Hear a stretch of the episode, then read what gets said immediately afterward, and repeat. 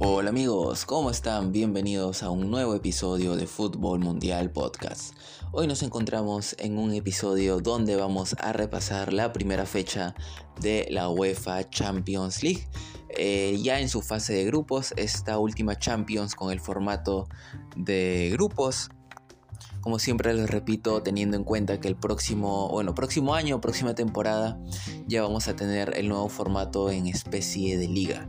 Así que bueno, toca disfrutar esta Champions con el formato que conocemos hasta el momento.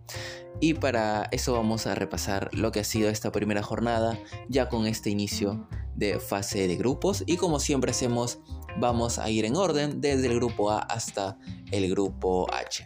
Así que vamos a comenzar con el grupo A que tenía en esta primera fecha un partido bastante potente, bastante fuerte entre los dos favoritos del grupo y dos equipos históricos en Europa como son el Bayern de Múnich y el Manchester United.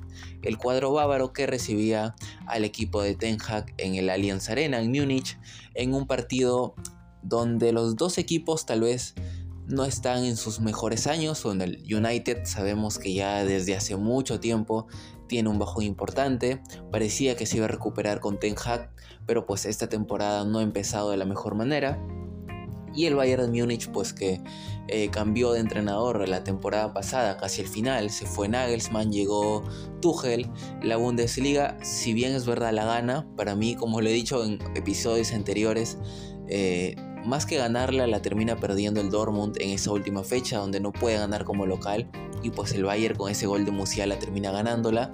Eh, bueno, luego tiene salidas, eh, escándalos como el de Sadio Mané eh, y esa agresión a, Sané que al final pues termina con Sadio Mané yéndose al, al Al Nazar y bueno, Sané se queda en el club, Tuchel quiere empezar un nuevo proyecto, Neuer también es una baja muy importante en el Bayern que eh, pues al parecer no se ha recuperado 100% de su lesión y por el tema de la edad también se le puede complicar bastante regresar al campo. Así que no es un Bayern tampoco el, el Bayern dominante de, otras ocasiones, sino que tiene por ahí pues errores también en defensa sobre todo, creo yo. Pero bueno, vamos a ir ya al partido. Eh, un Bayern de Múnich que recibía al Manchester United. Los dos equipos pues con el afán de poder recuperarse. El United sí que llegaba un poco mal porque había caído el fin de semana frente al Brighton como local y pues ahora tenía que eh, enfrentar al Bayern de Múnich. Bueno, el primer tiempo es un dominio bastante abrumador del Bayern de Múnich con Harry Kane destacando bastante en el ataque. Como sabemos, Harry Kane es un 10 con alma de 9, tal como lo es Benzema, un delantero que sale mucho del área, que te arma el juego. Eh, y pues que genera todo, toda esa superioridad porque también se puede meter en el medio, aguantar el balón, así es un jugador muy completo Harry. Los primeros minutos es verdad que por ahí el Bayern, perdón, el Manchester United tuvo sus oportunidades, eh, Rashford por la banda, Pelistri también eh, estuvo bastante bien, a mí me sorprendió que saliera de titular Pelistri, pero bueno, al parecer Ten Hag quiere asentarlo como titular al jugador uruguayo y bueno, el Manchester United tuvo, sus primeras ocasiones en, el primer tiempo, en los primeros minutos, y bueno, al no aprovecharlas, el Bayern Múnich sabemos que tal vez falló un poco en defensa, pero en ataque es totalmente devastador para el rival. Al minuto 4 eh, iba a llegar eh, la primera oportunidad del partido, justamente para el Manchester United, un centro de dirección a Pelistri de izquierda a derecha, eh, Alfonso Davis se termina barriendo para sacársela al jugador uruguayo. El rebote le quedaba a Eriksen que termina atajando y eh, Ulreich, el portero que está reemplazando a Neuer en, el arco del Bayern de Múnich, termina atajando bastante bien. Luego los minutos pasaban, el Bayern de Múnich se fue asentando mejor en el campo, empezó a generar más ocasiones. Eh, Sané estuvo bastante bien también en el ataque del cuadro alemán y el primer gol del partido iba a llegar al minuto 27 una pared entre Harry Kane y Sané, y Sané pues que agarra el balón en el borde del área y termina rematando al palo izquierdo de Onana y aquí llega el blooper del portero camerunés que el balón se le termina escapando por debajo del cuerpo y de esta manera Sané metía el primer gol con blooper, con ayuda de Onana, pero al fin y al cabo gol y el Bayern de Múnich se ponía en ventaja. Luego al minuto 32 iba a llegar el segundo gol del cuadro alemán. Musiala se manda por la izquierda, sabemos que es un jugador que va bastante bien por la banda, bastante encarador, muy atrevido. Eh, Musiala va por la banda izquierda, entra al área, le termina dejando atrás para Nabri, que termina sacando un zurdazo cruzado para meter el gol y poner el partido 2 a 0. Al minuto 45 iba a tener otra oportunidad el Bayern de Múnich. Sané termina rematando cruzado al palo derecho, pero el balón pasa muy cerca. Nos íbamos así al descanso y en el segundo tiempo iba a llegar el descuento del Manchester United. Nada más comenzar al minuto 49. Casemiro que la toca para Rashford, se la termina eh, dejando Holland que remata cruzado al palo derecho. Pavard en su intento de bloquear el remate del eh, del delantero Holland termina desviando el balón y pues eh, a Ulreich lo termina descolocando. Aunque yo creo que Ulreich se pudo posicionar mejor, se pudo tirar mejor. Porque al final, si bien es verdad que el balón se desvía, el portero Ulreich pudo haberse tirado mejor porque tampoco es que el balón se le va demasiado lejos, pasó muy cerca a su mano izquierda, pero pues no se estira más y de esta manera Holland termina marcando el descuento para el Manchester United 2 a 1. Y cuando parecía que el United pues podía reaccionar, podía aprovechar esas eh, deficiencias en la defensa del Bayern de Múnich, iba a llegar el tercer gol del Bayern de Múnich, eh, un penal en un corner es un cabezazo de Upamecano que termina cabeceando, pero Eriksen termina ahí con el brazo medio alzado, fuera de, posición, o sea, no en una posición natural como debería estar un brazo, y bueno, el balón le termina chocando en la mano. Eh, reclaman penal, el árbitro va a revisar al bar y pues termina confirmando la pena máxima a favor del Bayern de Múnich y termina cobrando el penal que iba a convertir Harry Kane, muy bien pateado al palo derecho, bien colocado, bien pegado al palo, imposible para Onana y de esta manera pues el Bayern se ponía 3 a 1 y después de este gol el cuadro alemán fue un total vendaval. Se lanzó al ataque, tuvo hasta cuatro ocasiones muy claras de gol, eh, remates de Sané, de Kane, de Coman, de Chopomutin también que, que había entrado. Ahora ya no es titular porque está Harry Kane, pero todavía sigue siendo creó una buena pieza de recambio, también tuvo su oportunidad, pero pues no logró entrar ninguno de esos cuatro remates y el Manchester United se salvaba. Al minuto 87 iba a llegar el descuento de Casemiro, que la recibe en el área, la trata de enganchar, no le pega bien, y se cae en, el área, se cae al suelo y cuando está ahí tirado pues logra sacar un zurdazo que termina sorprendiendo a Ulrich y marca el descuento 3 a 2 y cuando parecía nuevamente que el United descontaba y se iba a poder lanzar al ataque iba a llegar el gol del Bayern Múnich para poner el partido 4 a 2. Un buen balón de Kimmich al área. Tel que había ingresado en el segundo tiempo la baja muy bien y le termina pegando arriba al palo derecho de Onana para marcar el 4 a 2. Y cuando parecía que ahora sí ya nos quedábamos con esos 6 goles, iba a llegar el séptimo, que iba a ser otro gol de Casemiro, el descuento, para pues eh, maquillar al marcador y que se vea un resultado un poco más parejo.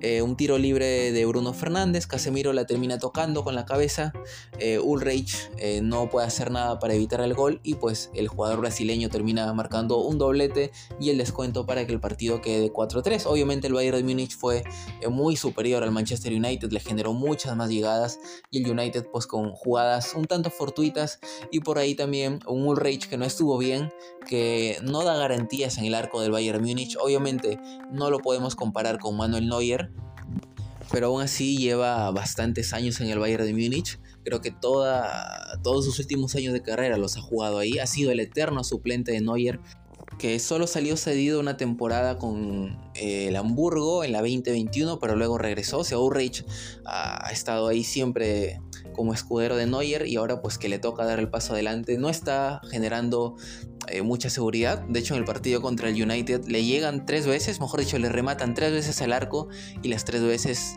eh, fueron gol. Así que bueno, eh, incluso yo recuerdo por ahí una semifinal. contra el Real Madrid en la que Neuer también estuvo lesionado en el partido de ida. Creo que fue toda la serie y pues Ulreich por ahí también comete sus errores.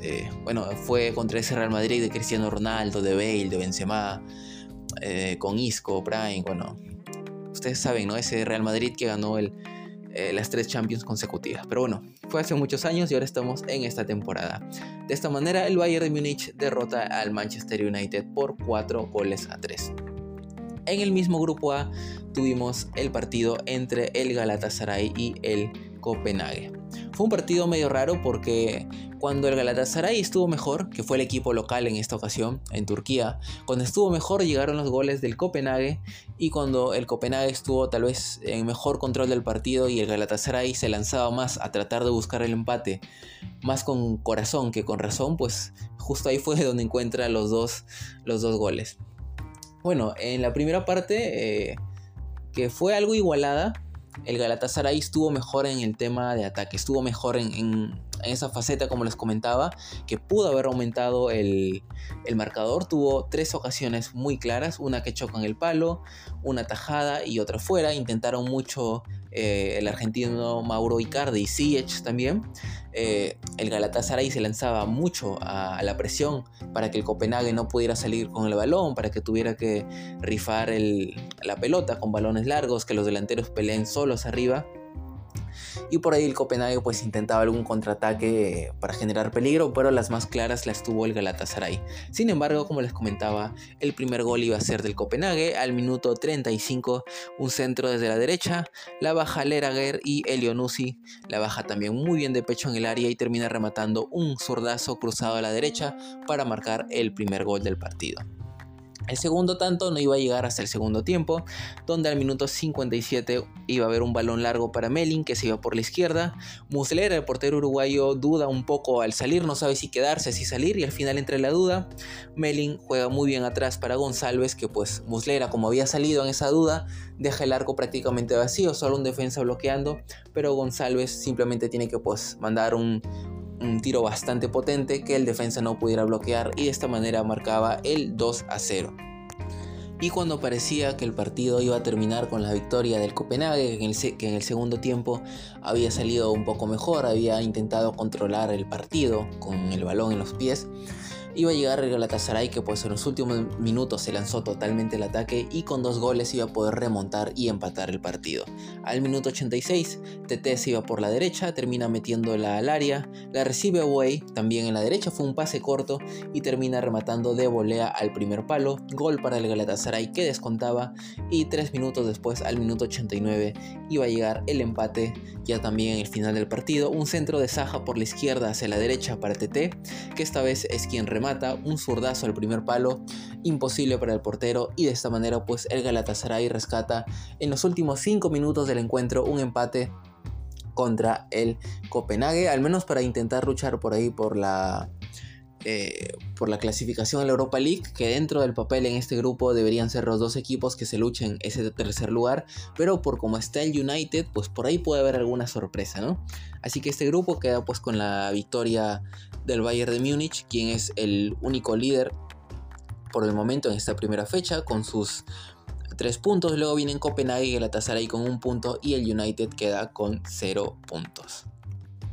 Bien, pasemos ahora al grupo B que tuvo eh, los partidos primero el Arsenal contra el PSV y el Sevilla contra el Lens. Bueno, el Arsenal eh, contra el PSV dominó muy bien el partido, eh, salió con todo para intentar cerrarlo en los primeros minutos y sí que lo consiguió en el primer tiempo, ya estaba goleando.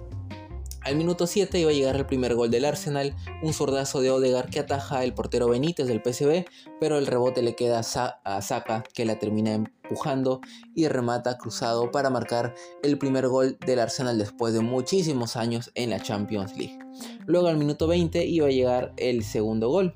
Saka eh, nuevamente desde la derecha, la toca atrás para trozar que termina rematando un derechazo muy bueno y muy pegado al palo izquierdo imposible para el portero y de esta manera marcaba el 2 a 0. Al minuto 37 iba a llegar el tercer gol, trozar desde la derecha cambia de lado para la izquierda a Gabriel Jesús que la para y pues termina rematando también muy bien cruzado al palo izquierdo. De esta manera el Arsenal primer tiempo ya goleaba 3 a 0. El PSV pues no podía hacerle daño al equipo de Mikel Arteta en el segundo tiempo el PSV por ahí tuvo algunas ocasiones no muy claras, como por ejemplo un remate de Bakayoko que fue directamente a las manos de, del portero Raya del Arsenal. Y como les digo, bueno, se le complicó bastante el PSV, el, el Arsenal totalmente dominante en el partido, ya había cerrado el encuentro prácticamente en el primer tiempo con esa goleada, así que en el segundo nada más tenía que pues rotar un poco, eh, tener el balón, eh, intentar dormir el partido y el PSV era quien tenía la obligación de salir eh, a buscarlo.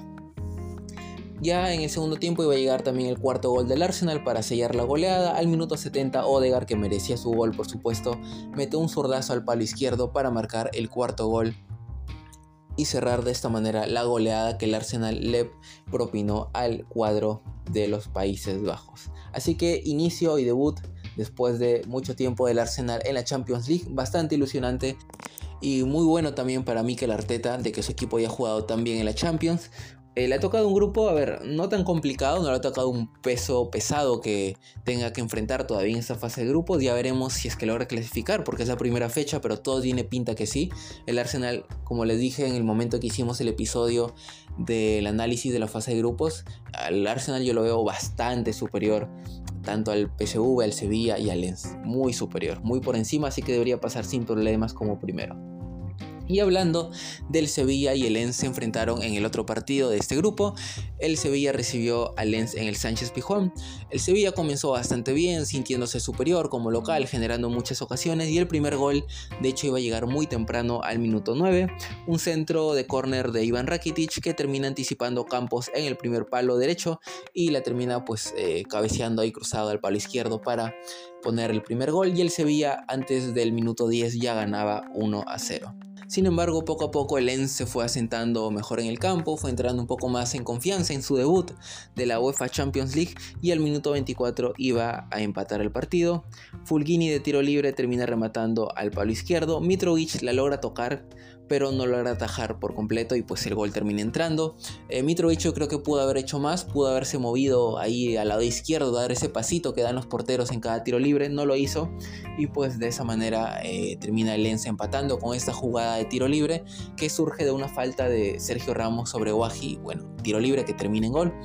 Y bueno, el partido iba a quedar así, 1 a 1. El Sevilla tuvo bastantes altibajos ya conforme fue pasando el partido, momentos de dominio, momentos donde Lens se paró mejor y el Sevilla tenía que aguantar un poco. Eh, por ahí hubo ocasiones o campos que casi marca su doblete tras un centro de, la mela, pero el portero de Lens ataja bastante bien.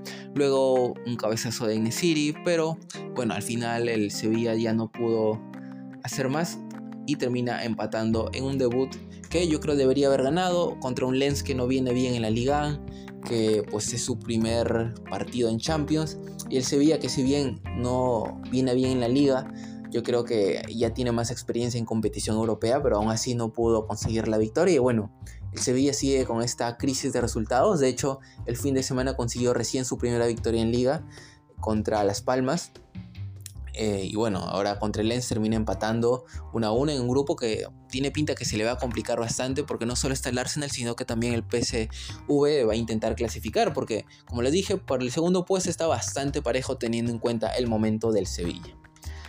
Bien, eh, luego pasamos al grupo C donde tuvimos el partido de Real Madrid recibiendo al Union Berlin en el nuevo Bernabéu y al Sporting Braga recibiendo al Napoli.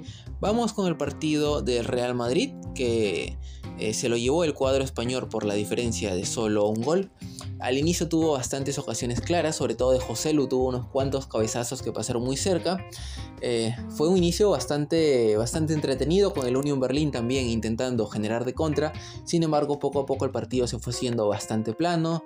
El Union Berlin se empezó a encerrar atrás y sabemos cómo le cuesta al Real Madrid, pues estos rivales le cuesta muchísimo poder hacerles daño cuando no tienen espacios sobre todo ahora que no hay jugadores como Vinicius que le daba eh, pues ese factor diferencial, Rodrigo que pues no, no, está en sus mejores momentos a pesar de que ahora tiene la batuta del ataque de Real Madrid.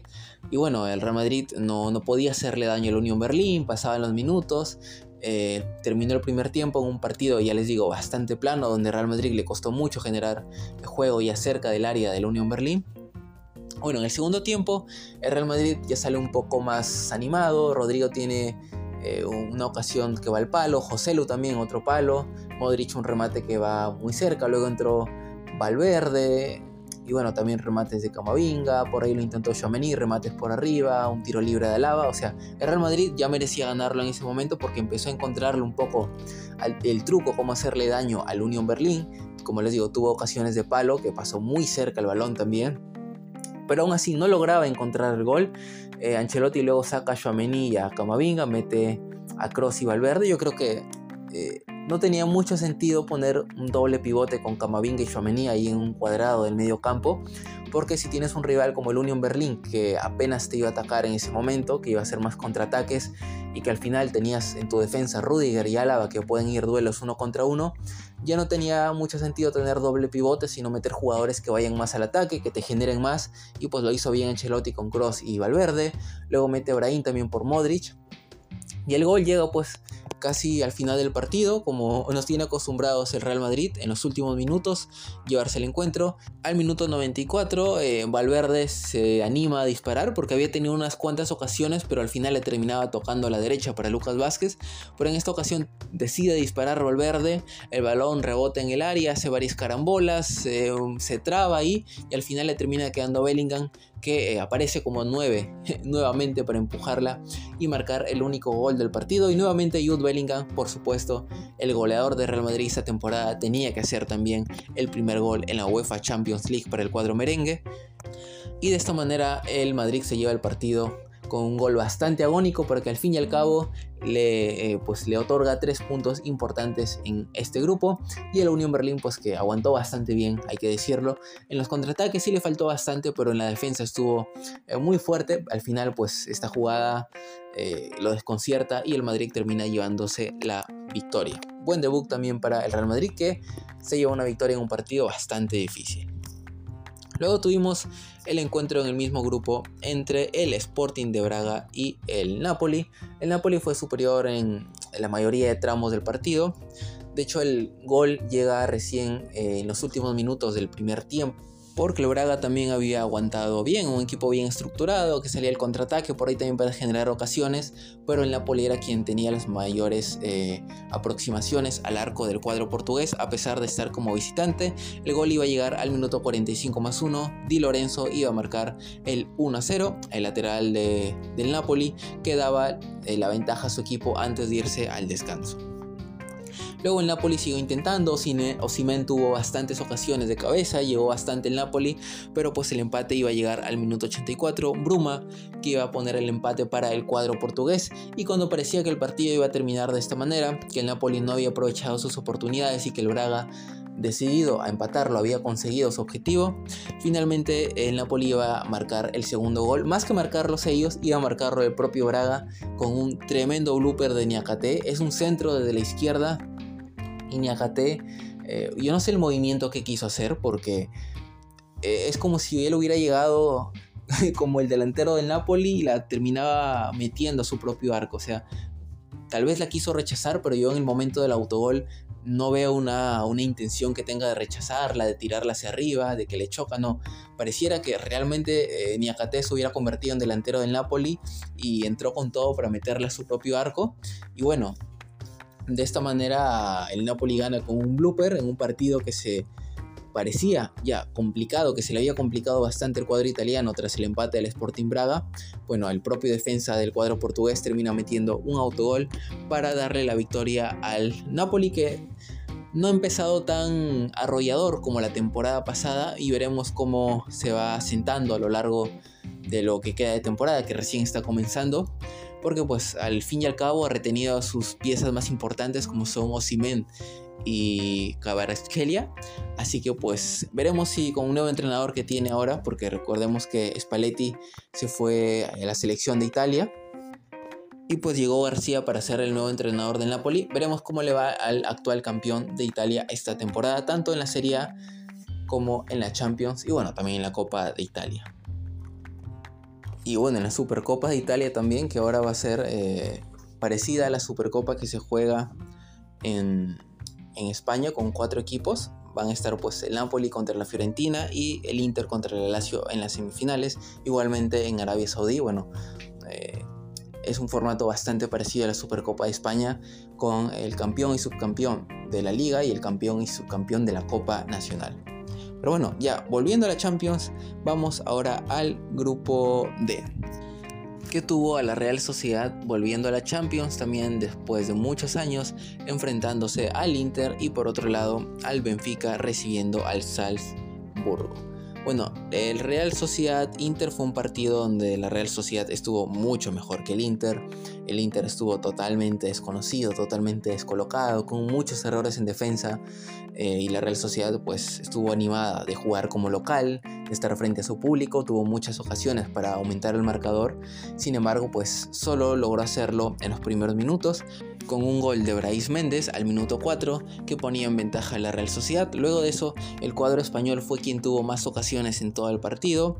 Eh, Sommer para el Inter tuvo también intervenciones bastante buenas en el segundo tiempo. Al inicio tiene unas dos atajadas bastante buenas y bueno, la Real Sociedad que al final no terminaba de consumar el resultado, de poder anotar un gol más para ponerse en ventaja y cerrar prácticamente el partido, iba a sufrir en los últimos minutos, ya que el Inter iba a empatar con gol de Lautaro Martínez al minuto 87 y de esta manera pues el Inter logra llevarse un punto, el actual subcampeón de la Champions que tuvo una temporada pasada en Europa bastante buena, incluso hasta la final donde le jugó de igual a igual al City. En esta ocasión pues no estuvo en su mejor momento, pero aún así logra rescatar un punto que si hablamos de justicia no era justo porque la Real Sociedad fue mucho mejor, pero el fútbol pues no es de merecimientos y al final la Real Sociedad no pudo anotar más goles y el Inter aprovechó que tiene a un buen delantero como es Lautaro Martínez, que siempre aparece ahí para poder ayudarlos a salvar eh, los resultados y esta vez le ayuda a salvar al Inter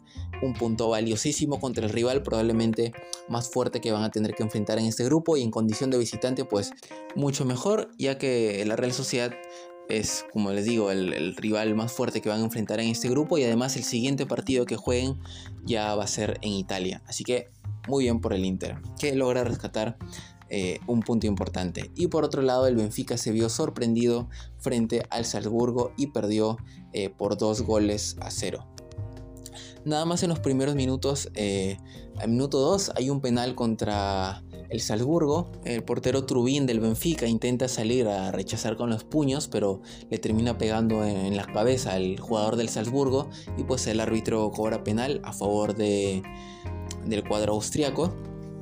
lo iba a fallar, eh, Conate la manda por arriba, le pega muy duro y pues eh, termina fallando el penal. El Benfica parecía que se salvaba. Sin embargo, eh, al minuto 13 iba a haber una falta de Antonio Silva que termina decantándose en la expulsión del jugador porque pues es un balón que se lo termina picando al portero y Antonio Silva intenta salvarlo en la raya, pero el balón le termina chocando en la mano y bueno, si impides un gol y te choca en la mano, obviamente te vas expulsado porque estás eh, obstruyendo una jugada de gol muy clara. Y de esta manera pues el árbitro lo expulsa, cobra penal a favor del Salzburgo nuevamente porque es una mano en el área después de todo. Y esta vez quien iba a patear el penal iba a ser Simic, que esta vez sí le pega muy bien al ángulo bajo del palo izquierdo del portero Trubin y de esta manera marcaba el 1-0 a favor del cuadro austriaco. Eh, a pesar de estar con un hombre menos, el Benfica intentó llegar bastante, tuvo varias ocasiones de gol, sin embargo en el segundo tiempo iba a llegar el segundo gol del Salzburgo, una buena contra, Glouk iba a terminarla para poner el partido 2 a 0 y el marcador quedó de esta manera. Y el cuadro del Salzburgo se lleva una victoria dando el batacazo contra el Benfica que había sido eh, partícipe de los cuartos de final de la Champions pasada, pues eh, en esta ocasión no logra ganar en su casa, se le complicó bastante también con los penales de expulsión y pues al final el Salzburgo es quien se lleva la victoria. Bien, eh, luego vamos al siguiente grupo, el grupo E, donde tuvimos al Alacio recibiendo al Atlético de Madrid en un partido bastante insólito. El Alacio fue mejor durante la mayor parte del encuentro. El Atlético de Madrid, con algunas bajas, también decidió pues protegerse más. Bueno, el Atlético de Madrid es un equipo que se defiende bastante atrás cuando lo necesite, pues en esta ocasión lo hizo. Y el gol lo iba a encontrar al minuto 29 en una jugada eh, algo fortuita porque Molina recibe el balón por la derecha, se la deja, deja a Pablo Barrios que remata desde fuera del área y el balón se termina eh, desviando con el jugador japonés Kamada que desconcierta un poco a Provedel y pues el Atlético de Madrid marcaba el primer gol del partido. En el segundo tiempo, eh, la Lazio ya se había lanzado totalmente al ataque, así que el partido se volvía de ida y de vuelta porque el Atlético de Madrid iba a tratar de aumentar la ventaja mediante el contraataque, no lo iba a lograr. Y cuando parecía ya que eh, el partido iba a terminar con la victoria del Atlético de Madrid en el Olímpico de Roma, iba a llegar el gol de la Lazio y un gol que no es muy común de ver porque lo hace el portero. O sea, de cada, no sé, 500 partidos, eh, habrá solo uno donde el portero hace un gol y de esta manera en un empate al minuto 94 no es muy común de ver, es bastante insólito de que ocurra esto, pero bueno, ocurrió en este partido, los que lo vieron en vivo pues eh, bien, bien por ustedes porque no es muy común de ver un gol del portero.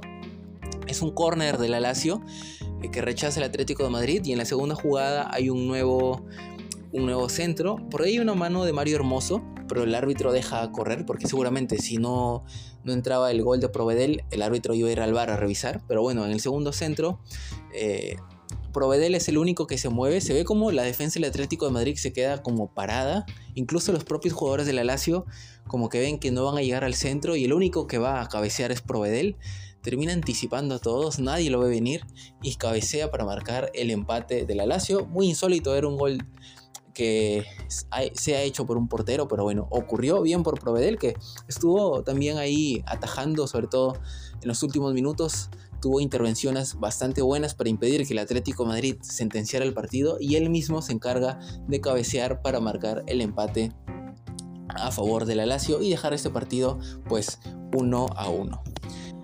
Luego en el siguiente encuentro de este grupo tuvimos el partido entre el Feyenoord que recibió en Países Bajos al Celtic. El Feyenoord ganó 2 a 0. El primer gol iba a llegar eh, al minuto 45 más 2. Al final del primer tiempo un remate de tiro libre de Stengs. El balón eh, le pica a Joe Hart en el, en el suelo. El portero, a pesar que es muy experimentado, pues siempre es muy difícil este tipo de balones que pican y te terminan descolocando un poco. Y el balón pues termina entrando abajo a la izquierda y de esta manera el Feyenoord se ponía en ventaja 1-0 en un partido por lo menos hasta ese momento en el primer tiempo no habían habido muchas ocasiones, muy intenso pero con pocos remates, pero que pues eh, tras una jugada de pelota parada el Feyenoord terminaba encontrando un 1-0 que le daba la ventaja antes de irnos al descanso. Al minuto 62 iba a haber penal para el Feyenoord. La Gerbielke, que se lleva la tarjeta roja, le termina levantando el brazo a Igor y lo tumba en el área, lo termina expulsando. Luego al minuto 65 se cobra el penal después de la revisión y todo. Eh, lo termina fallando el propio Igor. Remata a la derecha abajo y Joy Hart, pues como les dije, eh, el portero es bastante experimentado. Joy Hart estuvo en el Manchester City. Fue el portero titular también. Eh, atajó en Inglaterra. Y pues ahora en el Celtic le daba esta esperanza al cuadro escocés de poder empatar el partido tras haber atajado el penal del cuadro de Países Bajos. Al minuto 67 hay otra expulsión contra el Celtic. Holm esta vez se barre y entra muy duro sobre el jugador del Feyenoord y lo termina expulsando. Y el Celtic ya estaba con nueve hombres y el Feyenoord pues dominaba totalmente el partido.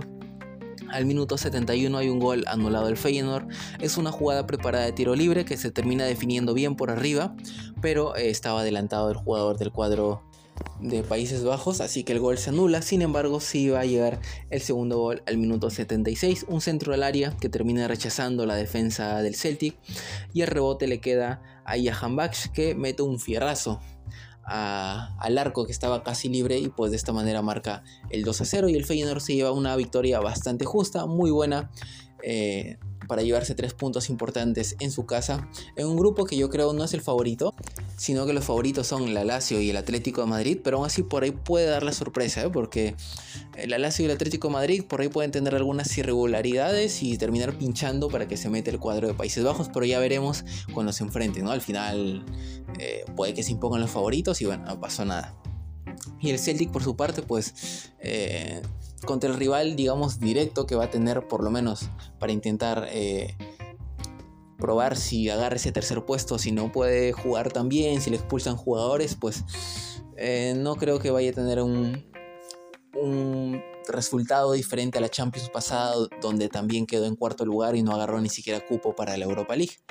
Y bueno, ya, ya veremos qué, qué sucede con el cuadro escocés, que después de todo está en una liga donde domina totalmente, pero luego cuando sale a Europa, al no enfrentarse a rivales tan exigentes cada fin de semana, pues le cuesta bastante eh, ya en torneos europeos como Champions, Europa League.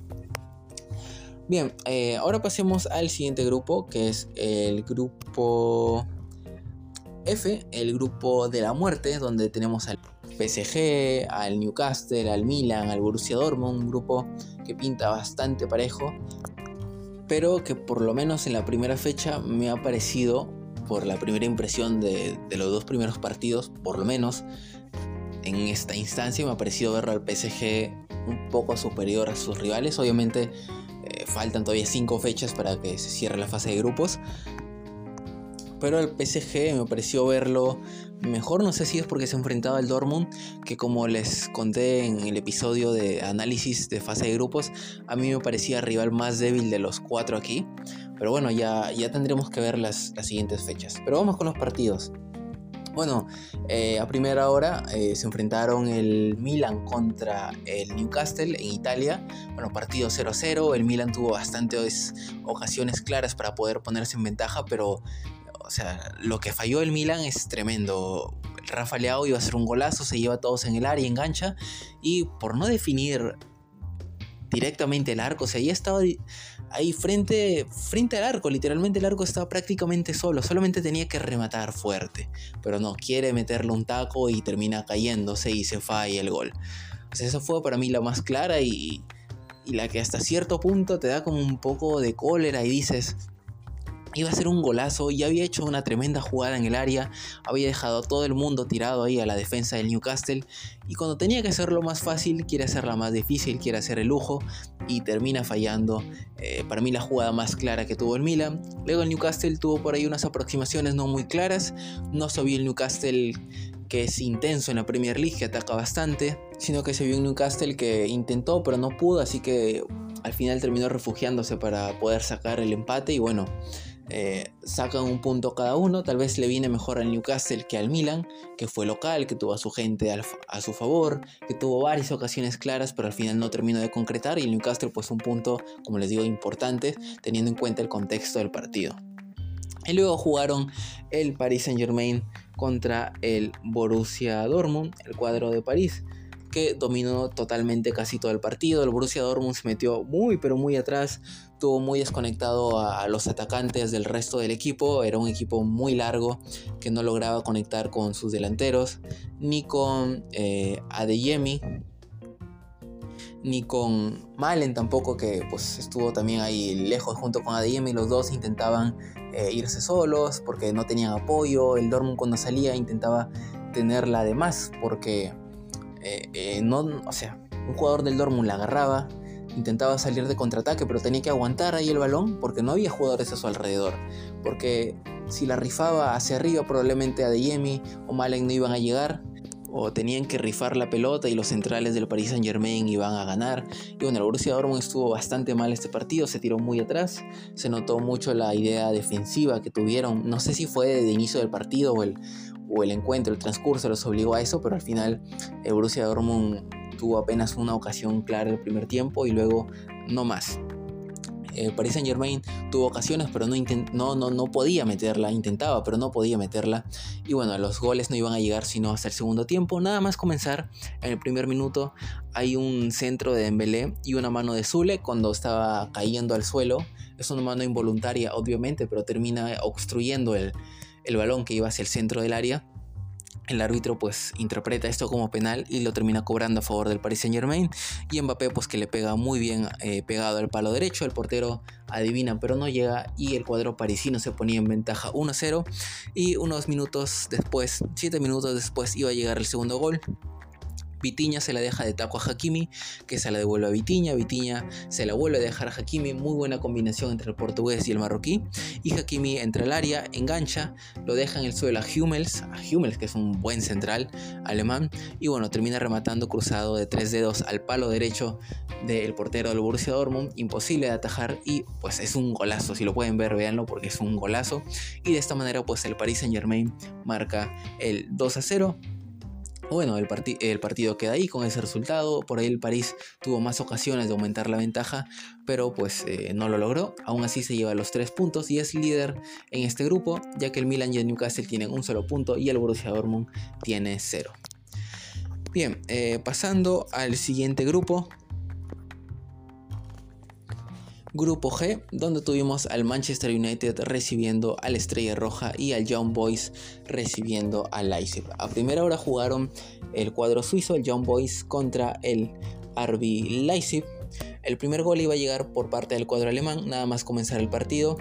eh, en una jugada que comienza en un tiro de esquina de round y ahí Simacan remata de cabeza para poner el 1-0 parcial. Al minuto 32 iba a llegar el empate del John Boys.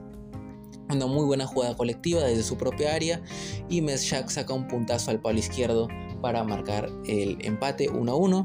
Al minuto 54 hay un penal no cobrado el Leipzig porque Xavi Simons entra al área por la izquierda, queda mano a mano, se va y el portero le termina enganchando el pie, pero el árbitro no cobra penal.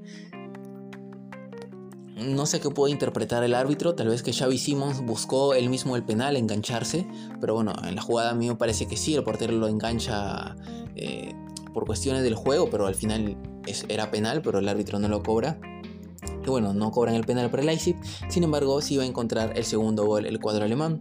Al minuto 72, Scholler saca un zurdazo desde fuera del área, bien pegado al palo izquierdo, imposible para el portero y de esta manera marcaba el 2 a 1. Y cuando el Young Boys ya estaba totalmente en el campo del Leipzig para intentar buscar el empate, el cuadro alemán recupera el balón y se lanza en contraataque. Eh, Sesco queda mano a mano y remata el palo izquierdo para poner el partido 3 a 1 y de esta manera darle la victoria al cuadro alemán. Luego tuvimos el encuentro entre el Manchester City y el Estrella Roja.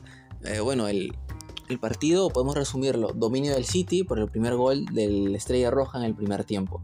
El City tuvo muchísimas ocasiones, muchísimas oportunidades de Haaland, de, Julián Álvarez, todos llegaban, pero no podían hacerle daño al, Estrella Roja, que tuvo a su portero, hay que decirlo, en un estado de forma bastante bueno, más allá que falló en el segundo tiempo en uno de los goles del City, eh, el resto de jugadas intervino bastante bien. Glaser, que pues impedía que el Manchester City eh, se, pusiera en ventaja, el City con 80% de posesión, con 22 remates al arco, pero no servía de nada porque quien iba a marcar el primer gol del partido iba a ser el Estrella Roja en una jugada bastante buena.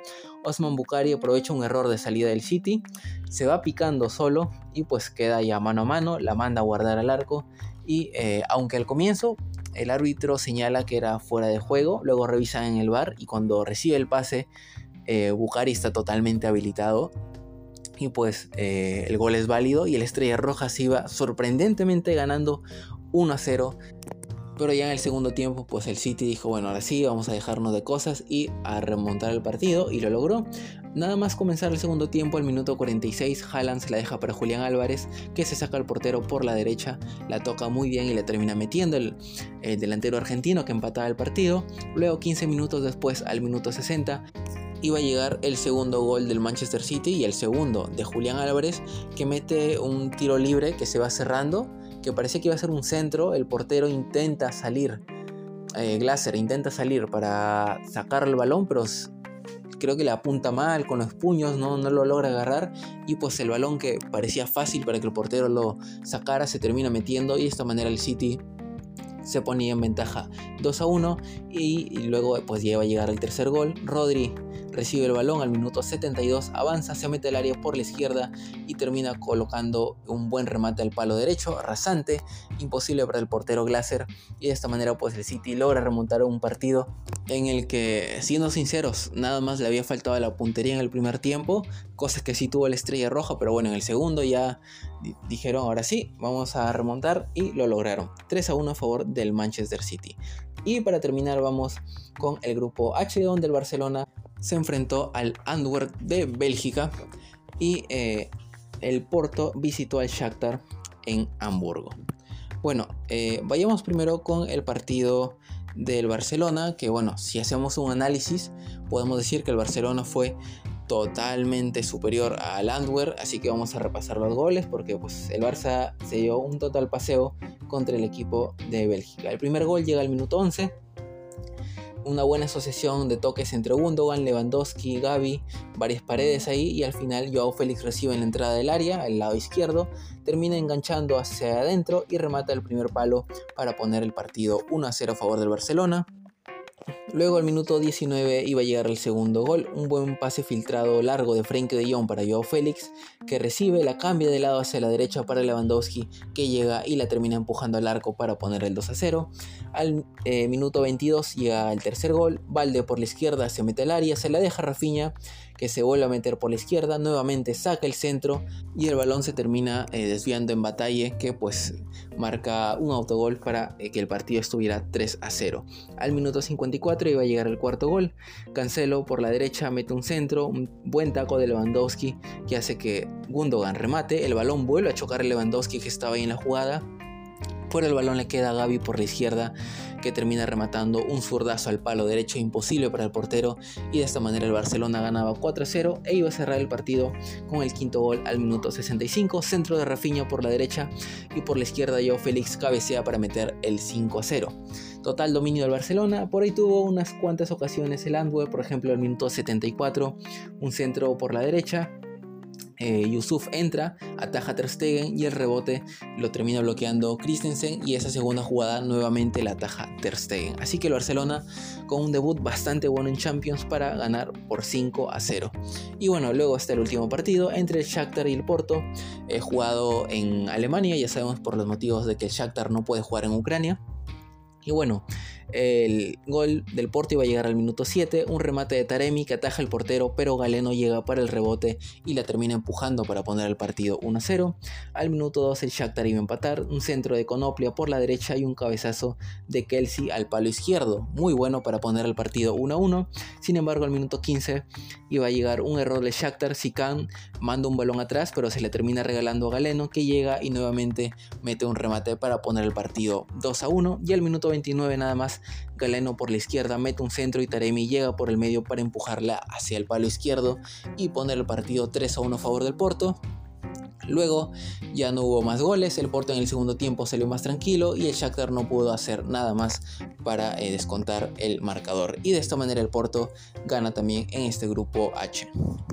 Y bien amigos, esto ha sido todo por el episodio del día de hoy. Ya saben que si les gustó, nos pueden buscar como Fútbol Mundial en las plataformas de podcast de Spotify, Spotify for Podcasters, Google Podcast, Breaker, Radio Public, Pocket Cast y ahora también estamos en Podcast Addict. Así que nos pueden buscar ahí como Fútbol Mundial para escuchar los demás episodios. También estamos en YouTube como Fútbol Mundial Podcast y en nuestras redes sociales como Fútbol Mundial Podcast también en Instagram, Facebook y TikTok. Yo soy Javier Salinas, muchas gracias por haber escuchado este episodio y nos vemos en el siguiente. Adiós.